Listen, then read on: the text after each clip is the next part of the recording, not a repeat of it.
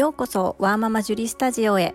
このチャンネルでは忙しいママが癒され励まされワクワクしたり元気になれるそんなテーマでお届けしております。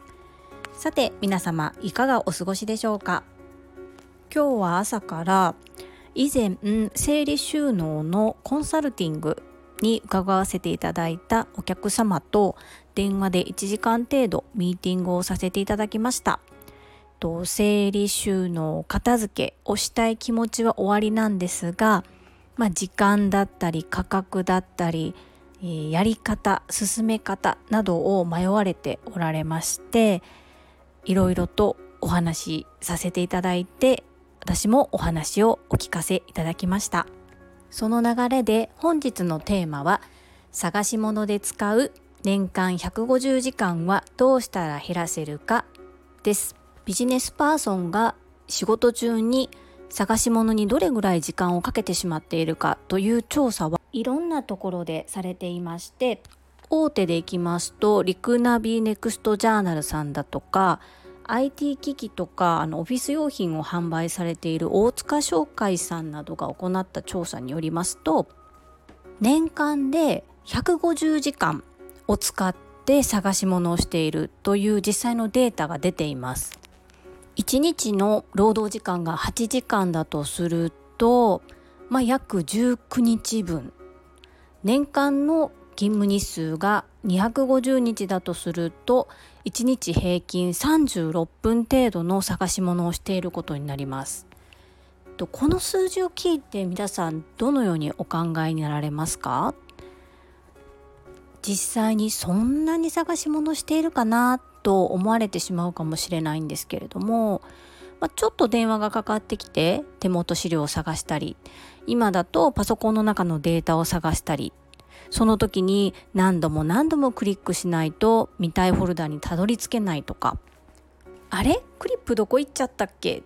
クリアファイルここに置いたはずなのになどこに行ったんだろう？っていうこうそういうそういった時間を積み重ねるとやっぱりものすごい時間になってしまいますこの時間がなくなれば仕事早く終わると思いませんか？年間に150時間19日分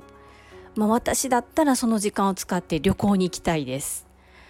まあ、その分経営者側の立場で言うとその分人件費がカットできますよね。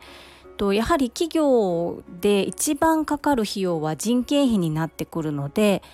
と経営者側も、まあ、無駄な残業をなくそうっていうことはよく最近言われていますしあのかなり勤務時間の制限が厳しくなっている会社が多くなってきています。その中で焦って焦って仕事をしてミスをしてしまうよりも探し物をする時間を減らして効率よく自分の時間を確保できる方が会社にとってもその個人にとってもとっても有意義な時間になりますよね。そのことを認識して実際に行動に移せる経営者はかなり少ないです。私の勤めている会社でも、えー、毎週金曜日15分だけお掃除タイムがあります。掃除は毎週必ず15分するんですけども片付けをする時間は全然取ってくれないんですよね。で取ろうともしないしいくら説明してもそこを理解してもらえない。そこはきっと整理収納をすることのメリットを私がちゃんと言葉として相手に伝えられるだけのスキルがなかったりそういううん語彙力もなかったり見える化できていなかったりするところなのかなと反省するんですがそこは自分なりにブラッシュアップしつつ今後も諦めずに角度を変えて伝えていきたいと思います。片付けるという行為を100とするとそのうち80が整理になります。あの整理っていうのは不要なものを取り除くという作業なんですけれどもこれが片付けの中で一番根気がいる作業になります。ここをすっ飛ばして整頓見た目を整えるですね。整頓は。見た目を整えることだけやっても全く片付きません。でそこの理解をしていただきたくっていろんな角度からいろいろお話しさせていただくんですけれどもまだまだ私も力不足ですので小さなことでも実績を積みながら整理収納をすることのメリットを伝えていきたいと思います。最後にまとめると探し物で使う年間150日はどうしたら減らせるかの答えは片付けるです。皆さん整理整頓小さなことからやってみませんか？本日も最後までお聴きくださりありがとうございました。ママの笑顔サポータージュリでした。